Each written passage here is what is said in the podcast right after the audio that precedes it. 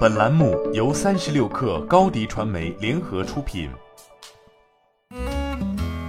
本文来自三十六氪作者邓永怡。五月二十三号，博云举行二零二二博云容器云产品组发布会，会上博云发布了全新博云容器云产品组，对资源、应用、运维和安全四个层面进行全面升级。发布会上，博云首先介绍了升级为容器云产品组的背景。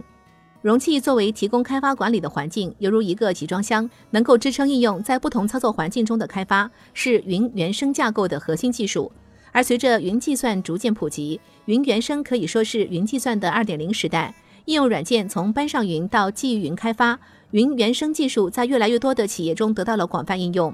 据 Gartner 分析预测，到二零二五年，跑在云原生技术平台上的应用将占到新开发应用的百分之九十五。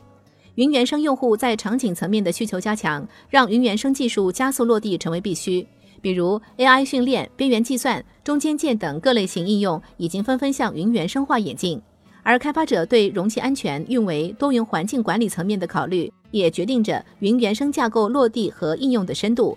博云容器云产品组事业线总经理赵安全对三十六氪表示，此前几年云原生发展尚在早期，容器技术先行一步。但云原生架构的核心挑战目前是微应用赋能等制约者应用在云原生环境中落地。另外，从去年开始，信创环境、国产替代等趋势越来越明显，这对多云管理技术稳定性、安全的要求就更高。因此，未来新产品族的目标也是以应用为中心，以容器为底座，面向多种应用类型支撑，帮助企业提升应用交付和管理效率，提供稳定运营环境，最终达到降本增效目标。在博云产品线进行全面升级后，对于头部行业客户的服务广度也进一步拓宽。在某大型股份制银行的容器云项目中，针对用户从传统 IT 架构向云原生架构转型的需求，博云容器云平台解决了旧架构存在的资源利用率低、应用部署效率低、虚积弹性差、运维自动化水平低等问题。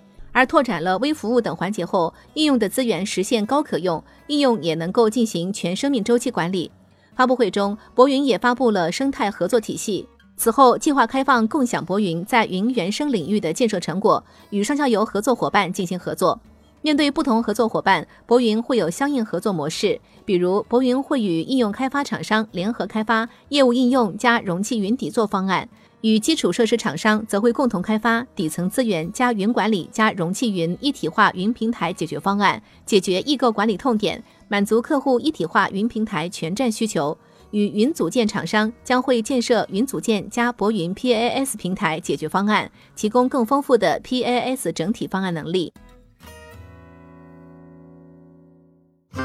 新媒体代运营就找高迪传媒。微信搜索高迪传媒，有效运营公众号、抖音、小红书，赋能品牌新增长。